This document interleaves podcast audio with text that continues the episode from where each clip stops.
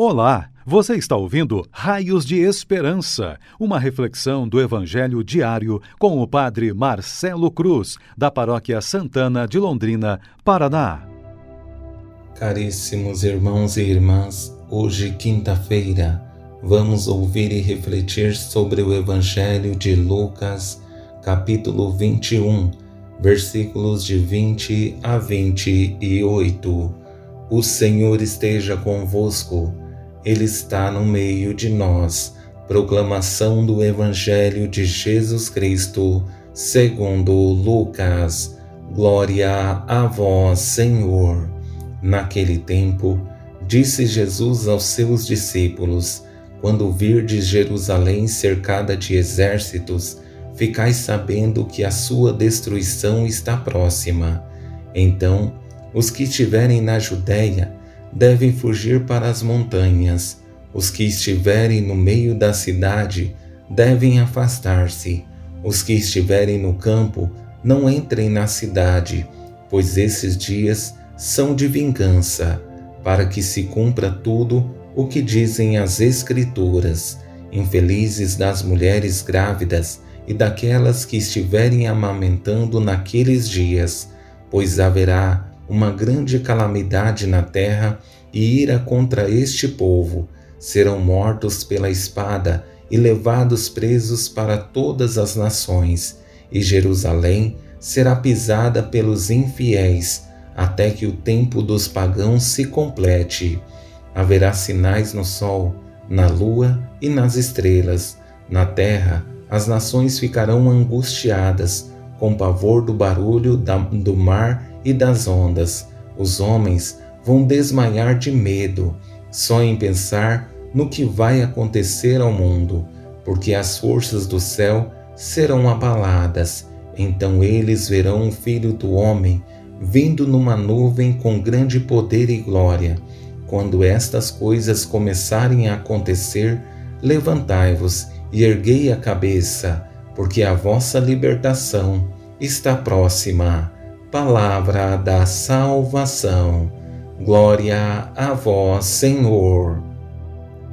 Caríssimos irmãos e irmãs, nesta semana estamos vivendo uma experiência diferente nos evangelhos, porque Jesus vem nos prevenir do que está para acontecer. É preciso que nesse tempo estejamos com nossos corações abertos para colocar em prática a vontade de Deus porque não é uma semana simples, mas para aqueles que querem fazer o caminho com Deus, não existe desafio insuperável. Pensando nesta situação, o Evangelho que ouvimos vem nos chamar a atenção de como devemos nos preparar para os acontecimentos que se aproximam. Como seria bom se perante esses acontecimentos estivéssemos vigilantes em uma vida de oração e se conseguíssemos entender os sinais para não corrermos o risco de sermos surpreendidos. Para facilitar nossa compreensão do Evangelho, vou conduzir nossa reflexão a partir de três verbos exigentes que Jesus usa como motivação para nos manter firmes e estar preparados para as provações que enfrentaremos. O primeiro verbo é ver o segundo, agir, e o terceiro, sentir. Três verbos que revelam as ações que serão inevitáveis nesse tempo. Todas serão tomadas de forma diferente e vai depender de como as pessoas estão. Nesse primeiro verbo ver, presenciamos a constatação do que vai acontecer e Jesus faz uma previsão para prepará-los para aquilo que irão presenciar. Quando virdes Jerusalém cercada de exércitos, ficais sabendo que a sua destruição está próxima. Esta previsão é para que os discípulos estejam atentos aos sinais que verão com os próprios olhos e, ao ver, que o coração esteja aberto para fazer o que precisam, sem medo, mas com a certeza que o Senhor dará o sustento para se manterem firmes no caminho. E chegamos ao segundo verbo, que é a consequência do anterior.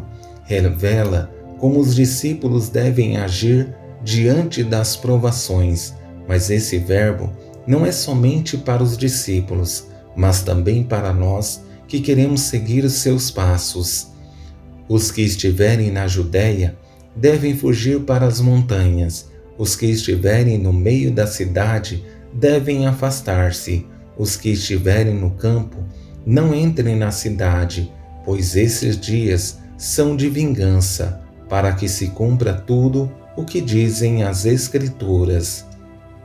Jesus, ao falar dos lugares seguros, quer nos chamar a atenção de que nossa única segurança no tempo presente é Ele.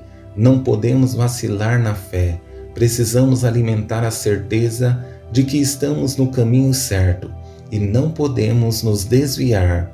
As provações sempre vão aparecer, mas só venceremos os que continuar no caminho com Deus. Com isso, chegamos ao último verbo, sentir.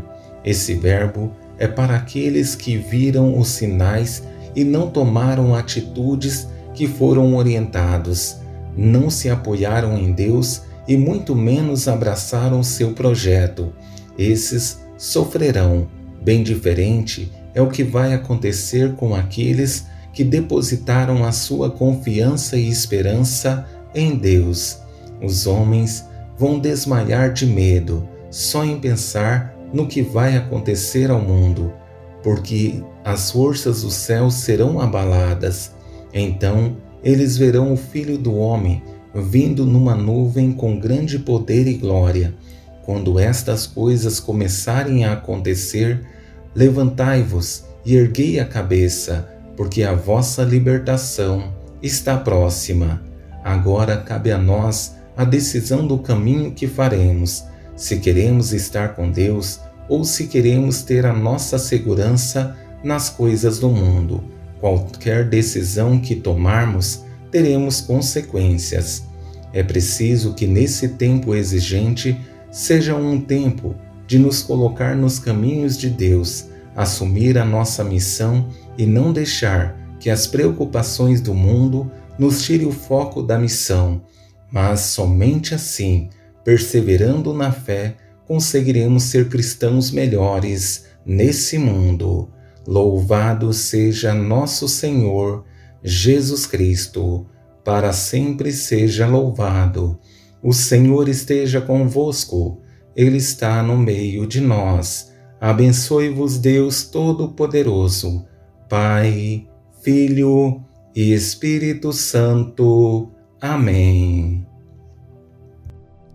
Você ouviu o Raios de Esperança, uma reflexão do Evangelho diário com o Padre Marcelo Cruz, da Paróquia Santana de Londrina, Paraná. Se esta mensagem lhe fez bem hoje, compartilhe com seus amigos.